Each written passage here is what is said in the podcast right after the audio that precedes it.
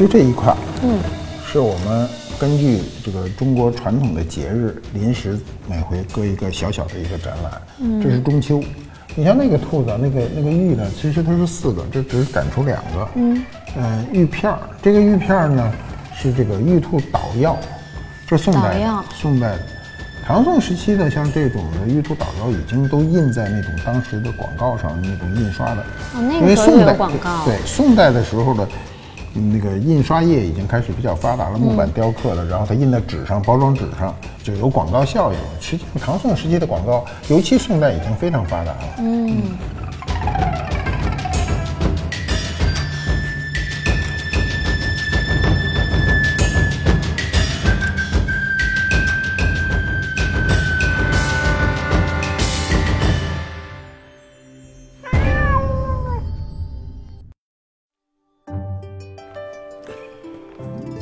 官府都督有物为证，没有买卖就没有杀害。这是一句耳熟能详的公益广告词。我无偿为野生救援公益组织嗯代言。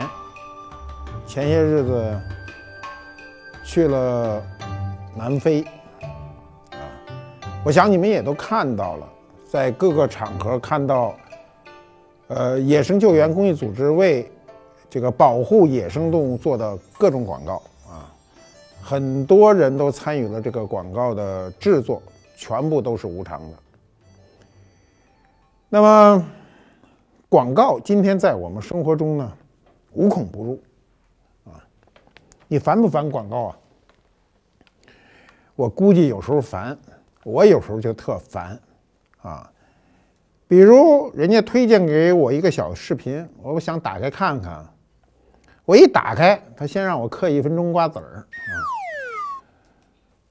他老说这瓜子儿网，瓜子儿网不卖瓜子儿啊，全是旁门左道。呃，我们到电影院看个电影也是，电影前头准有一个小片儿啊，有各种广告，有的广告呢还比较有意思。据说啊，英国电影放映前有半个小时的广告呢，但是观众不会因为那广告时间长啊，因为他那些广告，哎，我说你客气点，因为那些广告啊，我占了他的领地了，他有意思，国外有很多广告确实有创意。广告的制作费，我告诉你比电影贵，因为它短呐。你听着它便宜，那电影多长啊？电影是论分钟计的，广告是论秒计的。所以有的很多好广告呢，是百看不厌的。一会儿我们说说这个著名的广告都有什么。我年轻的时候喜欢摄影啊，所以特别注重这个关于摄影的广告。啊，摄影的广告呢？那时候我们喜欢摄影的时候，还流行的是黑白胶片。后来彩色胶片越来越多，越来越普及。当时世界上最著名的啊，柯达公司，你们看奥斯卡的颁奖都是柯达公司赞助的，历史上都是他赞助，有钱垄断这个市场，所以他的广告就特别有意思，叫“你按快门，其余我来”，非常感人。他就说：“你照相嘛，你就管你的快门这事儿，至于胶卷、相纸都是我的事儿。可惜呀，我们今天的照相啊变得非常简单，都是拿手机，说？你看我在这录节目，就有人拍我啊，拿手机随便一摁，摁多少都没事儿。有时候我发现我那手机上还有连拍，也不知怎么触碰的，一碰唰拍一大堆。嗯，因为没有胶片嘛，它就没有成本。过去我们拍这个。”照片儿它有成本，每一张都要响，啊，是不是适度的摁下去，摁下去，这就几块钱就没了啊。但是那时候呢，这个广告啊，我们我们小时候啊，这广告不进入我们的生活，真正广告的出现是改革开放以后的事儿，改革开放之前是没有广告的。我们没有在广告环境中生活过。小时候，但我们上一辈人生活过，民国的时候有广告。你看现在有很多人收集那种老烟标啊、老的化妆品呐，那种招贴画，那就是广告。那时候是静态广告，现在呢都是动态广告啊。但大部分广告呢都比较烦人，是吧？比较烦人。什么广告烦烦人呢？送礼的，天天看这送礼广告。这送礼的广告啊，有一个理论支持这件事儿。我听广告业的人跟我聊过啊，他说为什么好多广告是送礼的呢？他要强调购买者不是使用者，购买者是使用者，你的产品一定要好，如果不好，他下回就不买了。但是购买者不是使用者的话，那么购买者根本不知道使用的后果，尤其送礼，人家不会说你送我那礼不好用啊。呃，中国人有面子啊，所以常年的这种送礼的广告就占据了一块市场。什么时候送礼呢？过年过节，对吧？看病人、看朋友都有啊。你比如脑白金的广告，大家都知道啊，这是天天的，没有人不知道。今年过节不收礼，收礼只收脑白金，这话说的很，对吧？我们以为。说这个中国这收礼文化不好啊，我们过年过节的都不用送礼，只要人到了，意思就到了。不是收礼要送脑白金。你说这脑白金吧，那我就认为这脑白金送不到我头上来，我肯定不吃啊，我不吃这东西，我不知道是什么的，包括过去的各种搭档啊，我都不吃。但是真有人就送我脑白金，谁送我脑白金呢？我们博物馆啊，有一工作人员，呃，呃，做后勤工作啊。我对所有做后勤工作的人，相对都比做前勤工作的人更好一些。为什么？因为他们工作辛苦嘛。结果他在这工作几年以后呢，走了，结婚生孩子去了，走了。走了以后呢，敲我的门啊。送我一份礼物，送我什么礼物呢？就是这脑白金。当时我心里就就非常过意不去，为什么？因为这这这一盒脑白金多少钱我也不清楚，几百块钱吧，我不会去买啊，我也不吃，我这脑袋不用白金补啊，我这脑袋补不补的都好使。但是他不知道送给我什么好啊，所以他就被迫被这广告裹挟了，他就送我这脑白金。啊这钱对我来说没多少，但对他来说很大的一笔钱，所以我就心里头都过意不去。这时候我才知道这种广告是有作用的，送礼广告啊！你比如说这个这个电视里广告，什么什么酒啊，说你喝让你儿子买去，这不都这意思吗？啊，什么看病人送什么啊？我们看病人送什么呀？就送一束鲜花。现在不是要送一些什么？我也不知是药品还是食品，反正送点补养品吧。然后它导致你啊送客人啊送病人送朋友是送什么？这是广告的副作用。所以我们每个人啊在广告面前要有一个清晰的辨识度，就是说这东西是不是应该送给你要送的人。这是一类广告，叫什么广告呢？送礼的。这是。广告中的一类，这种这个类别呢叫送礼广告，对吧？你们注意看啊，广告我们今天按类别跟你说。第二个类别的广告是什么呢？是亲情广告啊，亲情广告最早的一则亲情广告印象颇深啊，一九九一年就出现了，叫什么呢？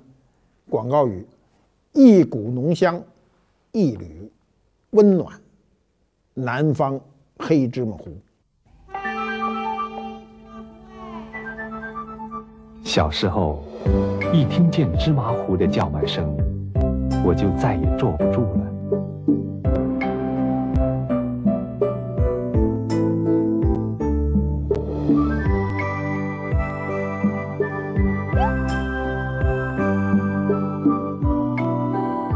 我今天啊，全是广告，嗯，但是没收任何人的广告费啊。我今天讲就讲广告在我们生活中的作用。嗯，这种亲情广告呢，它必须在极短的时间内啊，设定一种环节啊，有一个相对完整的故事情节。你比如黑芝麻糊啊，是一个中年妇女熬的黑芝麻糊给一个孩子去喝。后来据说，后来我记得好像还有一个这个长大片儿，那孩子长大了，所以他就是这种打亲情牌啊。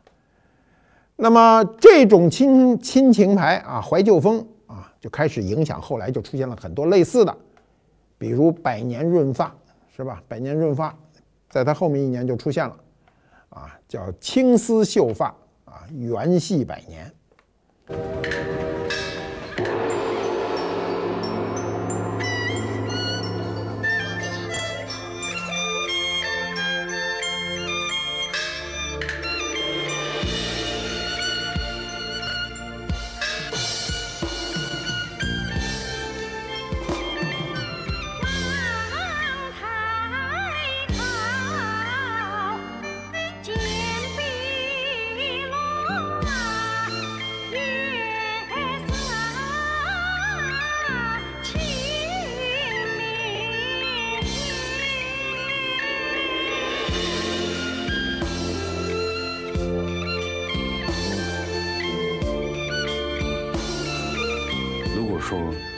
人生的离合是一场戏，那么百年的缘分更是早有安排。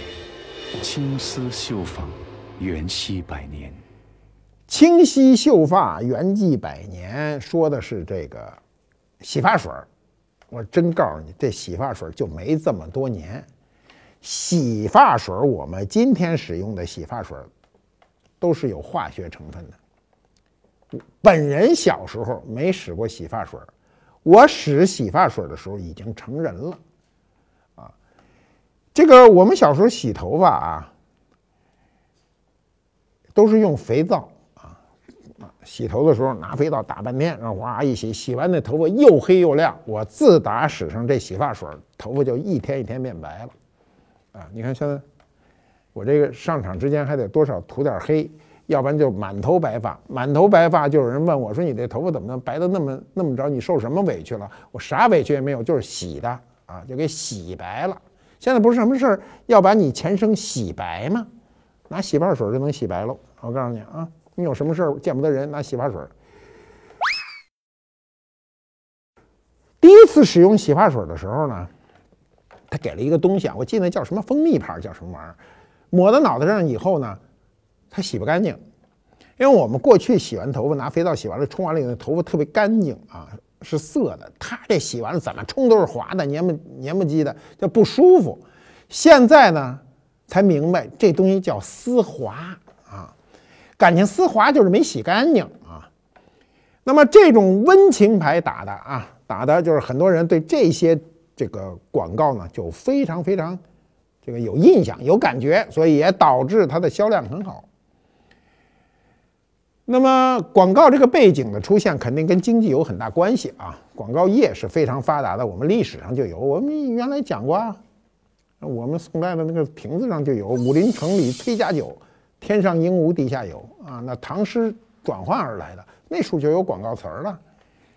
我们早年啊，八十年代的时候，那都是广告啊，广告都是报纸的，都是平面的。后来到九十年代就开始都是电视广告啊。电视广广告非常的多，然后到了这个二零一零年以后啊，这时候这个这个这个网络广告就开始上来了啊。现在是网络广告的天下，所以电视台日子就不好过。那你电视台日子好过的时候，你没想过那报纸的日子不好过，对不对？都一样。这个广告的媒介不停的在转换，所以什么都可能是广告，对不对？啊，比如。人体，对吧？人上身上画着，穿着衣服满街走，还有人写在这个后背上的，写在前胸上的，写在脸上的，都可以是广告，啊，还有一阵子特别流行那种游动广告，就一堆的人骑着自行车，插着个旗子，彩旗似的到处骑，所以这广告形式很多。那么，人家有的广告它要借助点力量，打亲情得借助力量。你比如，就是百年润发这个广告吧，人就该着周润发啊，周润发这名儿跟润发谐音啊，同样的字，我们今天是把这个字简化了。我们的发发是一个字儿，就是发现的发，头发的发是一个字儿，在古代是俩字儿，呃，简化字。不实行的时候，那头发的发就是那个发，跟百年润发和周润发根本就不是一字儿。可是架不住这事儿让他撞上了，所以现在一语双关，百年润发周润发啊。比较危险，弄下来。哎，下来，你这个不大啊，你这个越来越不把把自个儿当外人了吧？下来，下来，下来，哎，我的妈呀，这王大鼻子情圣，啊。我们说猫从来没有打坏过文物，从你这儿不能出现先例，下来吧。嘿，下来，下来吧。嗯，下。你还往下坐，你还坐坐，下来吧。下吧，你不用摇，不用摇。嗯，毛很轻的，没事儿。那么。那么，借助这种百年润发的这种概念呢，后来还有一个很有意思的一个产品，现在也没了啊，叫小霸王学习机。那学习机我也没使过，我这学习还是不真是不从不从这机器里学的啊，就是跟那复读机差不多。让谁做呢？让成龙做啊！成龙为什么呢？因为中国有一句成语叫“望子成龙”，利用小霸王学习机啊，让他望子成龙，这都是。把广告的单层意思变成双层乃至多层意思。想当年，我是用船头来打天下；如今这电脑时代，我儿子要用小霸王来打天下。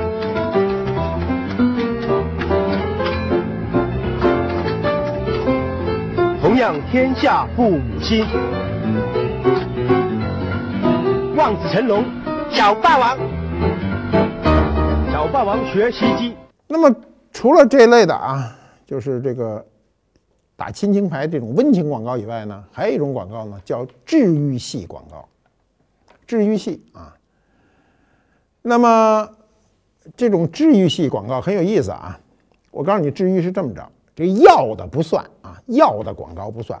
国外啊，很多国家，你比如美国，它都不允许你做药品广告。因为药品是不能选择的，是医生给你开的，你自个儿选择肯定是有问题的。我们国家对药品很多药品的这个不这个不限制广告呢，我想在未来的日子里可能不能畅通无阻了，慢慢慢慢对药品会有限制啊。这治愈系啊是什么样的广告都有啊，你比如天天有一阵子排毒养颜，我们这个脸长得好看不好看跟排毒有关系吗？有关系，就是你要不排毒了，脸肯定不行。排毒是什么呢？你比如说你的啊，大便小便都算排毒啊。你要不大便小便，那全上脸上来了，肯定受不了。他说这排毒，说每个人心这个身体内有毒素，那个排毒养颜胶囊我吃过，这我还真吃过。吃完了以后，最大的好处就是上厕所痛快，有多痛快呢？就是你来不及的往厕所跑啊，就这么痛快。所以它叫排出毒素，一身轻松。我告诉你，在排之前一点都不轻松。怎么不轻松呢？就是他眼瞅就来了，你得夹着腿，那个所有的肌肉都使着劲儿，要不然您就出问题了啊。所以叫没排出毒素的时候，叫一点都不轻松。最逗的一广告是什么呢？他天天晚饭时候播啊。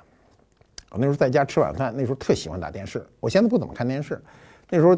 电视是进门先开开，因为它给你提供各种各方面的信息嘛。开开，你刚要吃饭，那电视里准告你一声，叫洗洗更健康。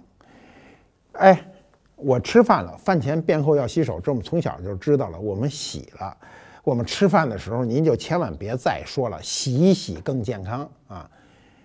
那是什么？你们自个儿去查去啊！我实在说不清楚。那牌子吧，反正也不阴不阳的，有那么一牌子啊。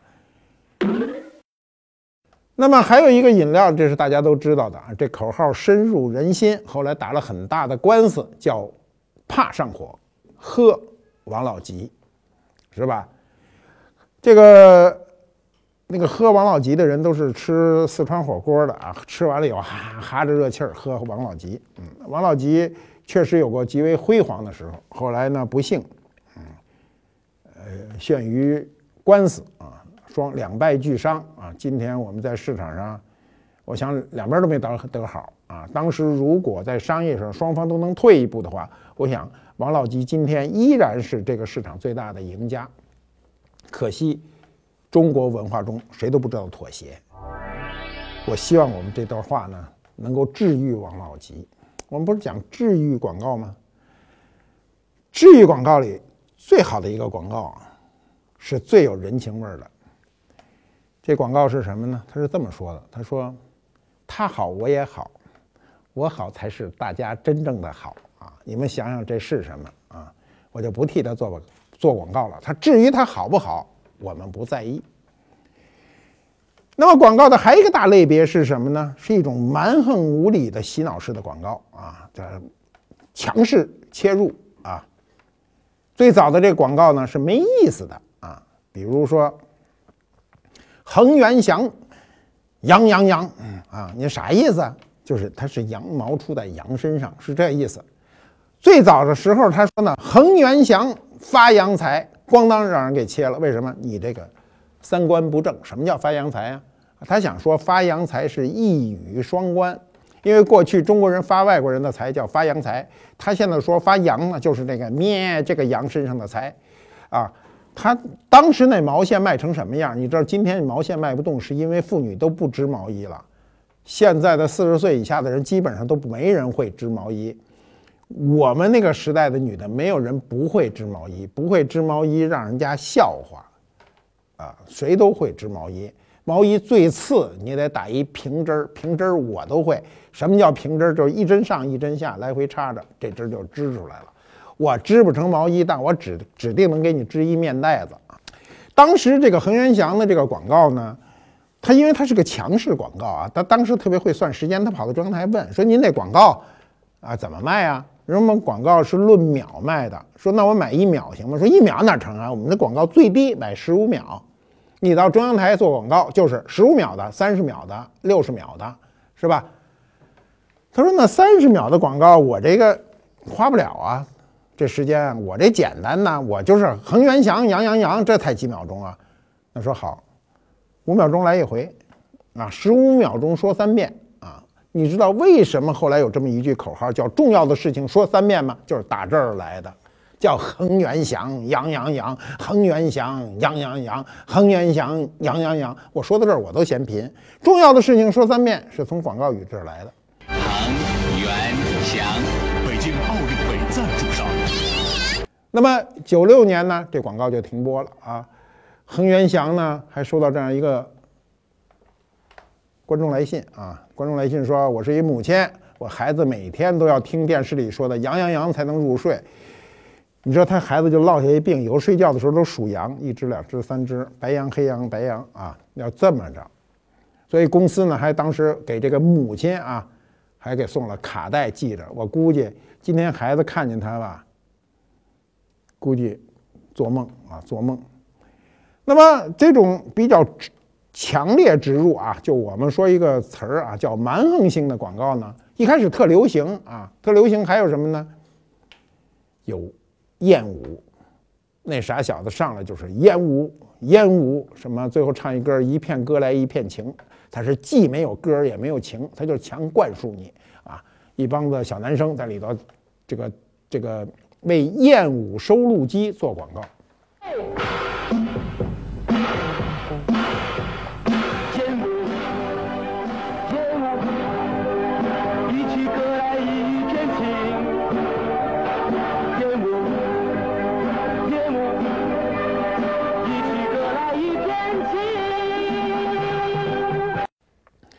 这是八十年代的事儿。八十年代谁有一录音机啊，收录机不得了，满街筒子、满公园都有人拎着啊。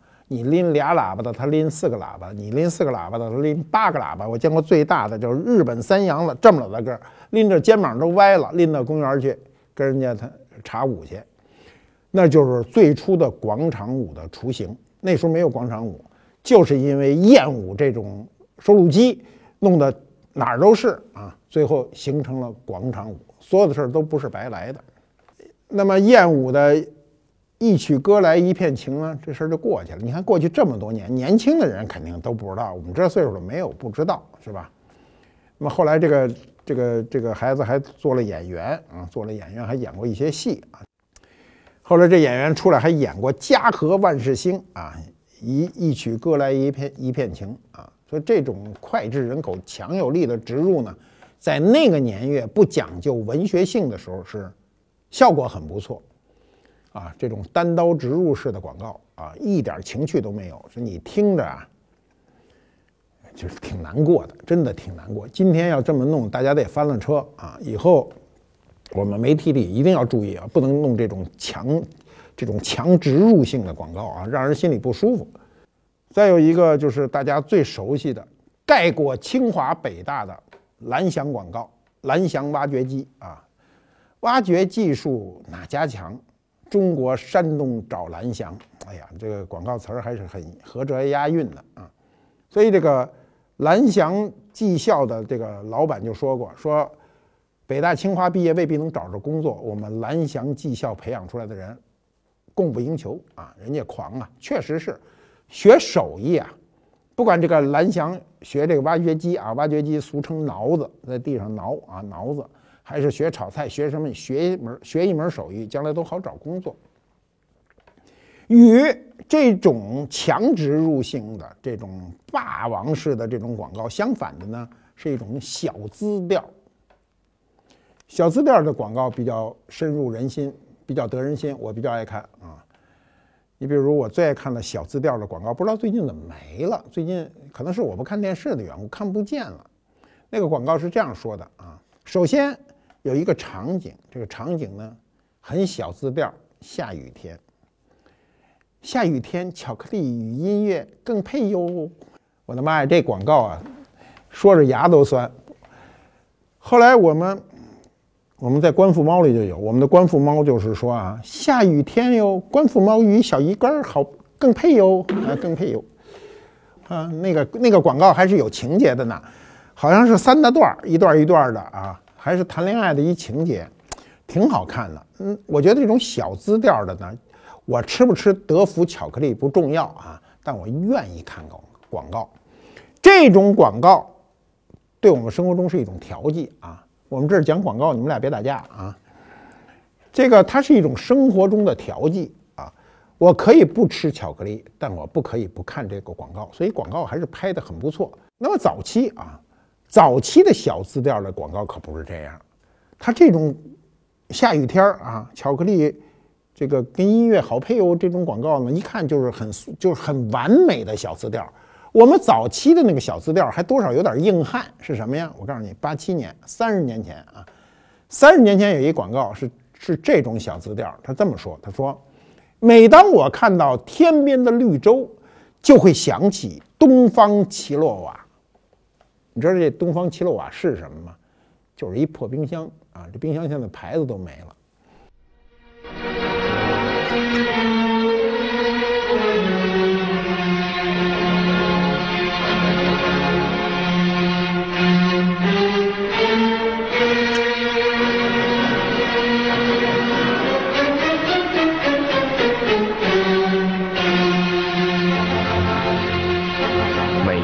看见天边的绿洲，便会想起东方奇洛瓦。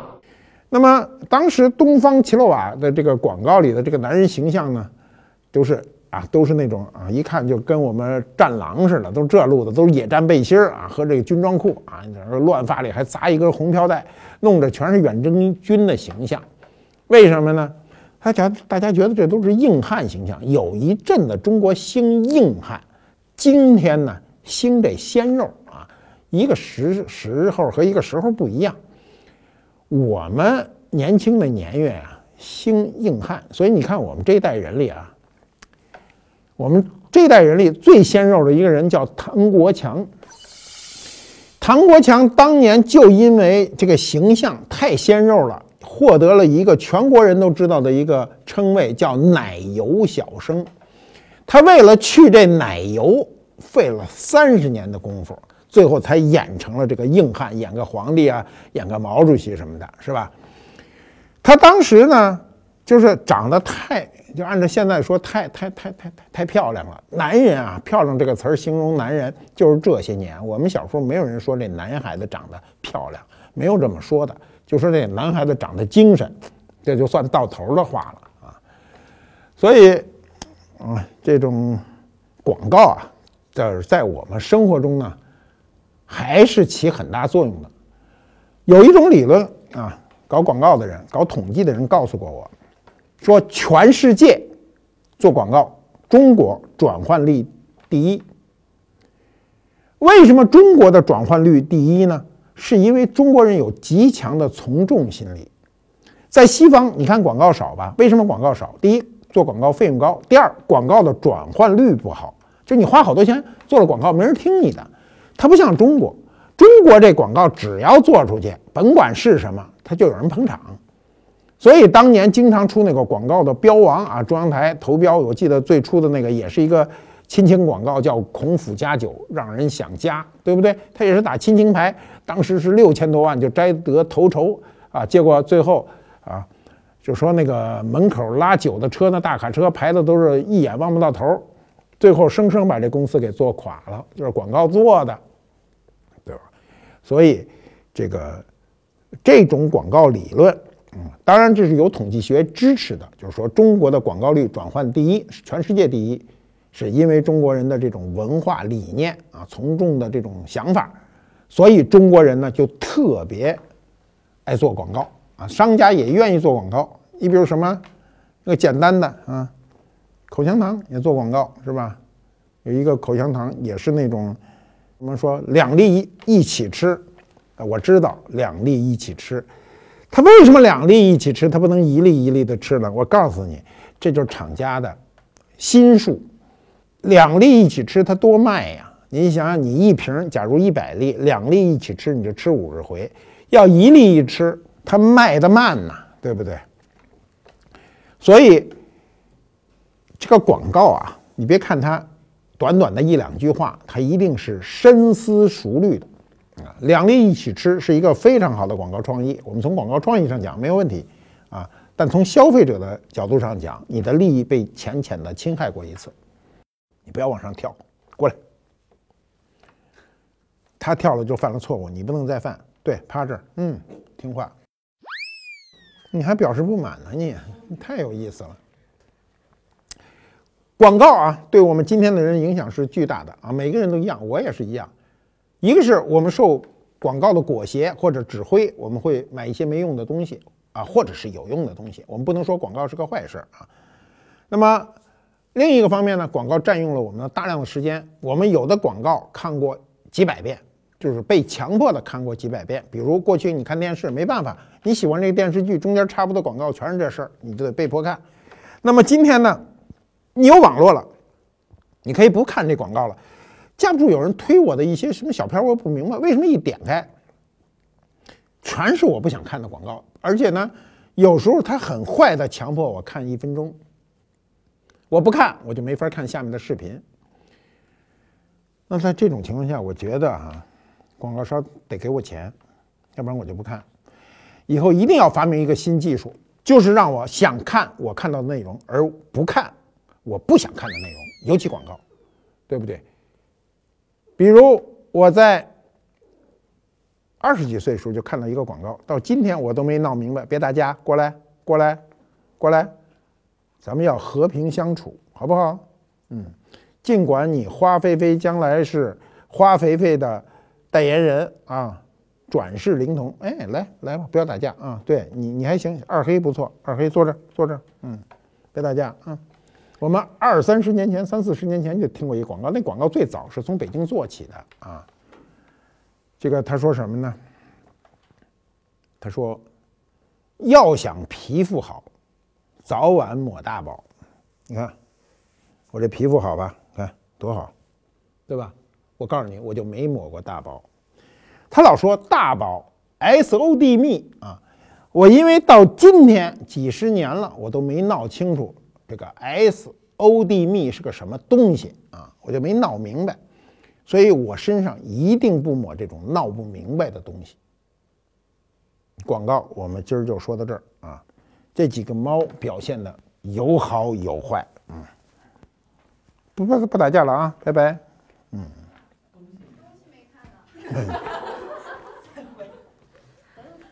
东西没看，东西没看，又回来了啊！东西没看，东西没看就没看，咱下回看行不行啊？我如果说我不让你们看了，下回看你们就快恨死我了。嗯，别恨啊！看，东西是什么呢？跟广告有关。你们谁能想出来这东西跟广告有什么关系？我算你能耐你看。这一什么呀？梅瓶啊，梅瓶，这一梅瓶。再看这个啊，这有什么呀？一个盏。它跟我们今天说的啊，这广告有什么关联呢？你们自个儿想啊。我提示你们，这是一个梅瓶，历史上是装酒的。这是一个盏。历史上可以喝酒，也可以喝茶。读过《水浒》的都知道，景阳冈啊，这个武松喝的那酒叫什么呢？就是我们喝的这种米酒，大碗筛来。那个大碗筛来比这碗大点儿有限啊。你拿这个盏喝酒，就喝我们的酿造酒，比如黄酒。你一碗一口一碗，你喝不了多少碗，你也晕了啊！那要吐起来，那要醉了，是深醉。酿造酒轻易不能醉，醉了比白酒还厉害，就比蒸馏酒还厉害。那么当时它的广告词儿比我们今天的广告词儿好，文学性强，回味无穷。它广告词儿是什么呢？三碗不过岗啊！武松喝了多少碗呢？喝了三六一十八碗。这个不能说武松能力强，只能说那酒不怎么样。嗯，如果是今天的蒸馏酒，我估计武松就喂老虎了。这是一个金代的啊，就是武松时代宋金时期的一个酒瓶。这酒瓶非常漂亮，北方烧造的，它有一点像土豪盏的那感觉。其实它是无意中生成的，它并不是有意生成的，所以它的尖上啊像土豪。非常完整啊！这个盏啊，就是我们河北地区、河南地区烧造的。它有一种浅浅的蓝，在这个高光下、强光下能闪出一种蓝色来。这也是北方仿制南方的一种茶具啊。理论上讲，这当时是喝茶的，当然不排除你也能够喝酒。它整整是一握，所谓一握，我说过多少次，就一只手能握住它，看到了吗？就是你们不能这么去握，一旦掉了就出问题了。嗯，三碗不过岗是宋代的广告语，宋代的广告语比我们今天的广告语语呢更具文学性啊！我把它收起来，收起来。嗯。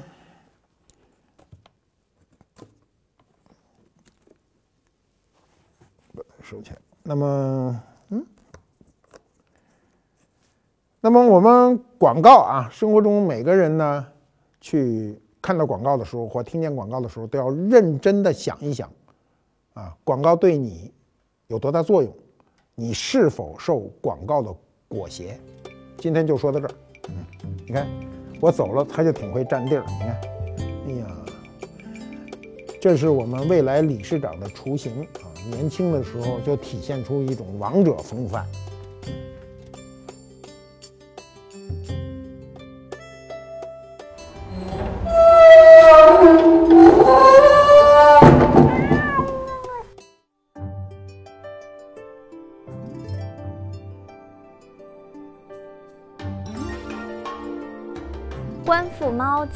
观复秀，天冷啦，马先生让我来给大家送温暖喽。咦，就是我们的观复猫抱枕。很多网友啊都说，哎呀，这天香啊一定有什么靠山。哎，实不相瞒，我还真有一个靠山，我的靠山就是我们的小二黑，我们的安保馆长。可以看到，我们今天我们三个官复猫呢，也就有了他们专属的官复猫头像的抱枕啦，分别就是我们的二黑、云朵朵和我们的王晴胜。那这二黑大家都知道了啊，武力第一，特喜欢打架，敢不给他搞一个吗？还有就是我们网上人气很高的朵朵，那朵朵呢是这个漫画里的小公主嘛？可是人家呢可真没那么傻白甜哦。我最喜欢的这个情圣，情圣这个头像不得了。那大家听他这名字呢，应该就知道他的特点了，特喜欢黏糊人啊，不仅撩猫，而且还撩人。我们这个馆外面的院子里来的客人呢，不管认识不认识的，都跑上去跟人家蹭。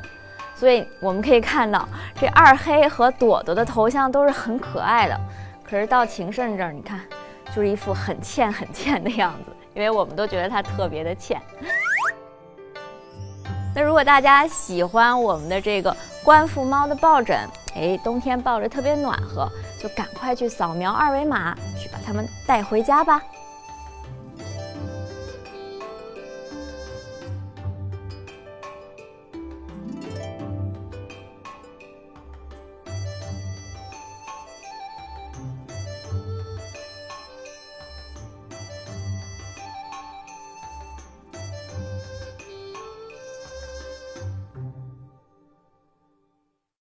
这世界很酷。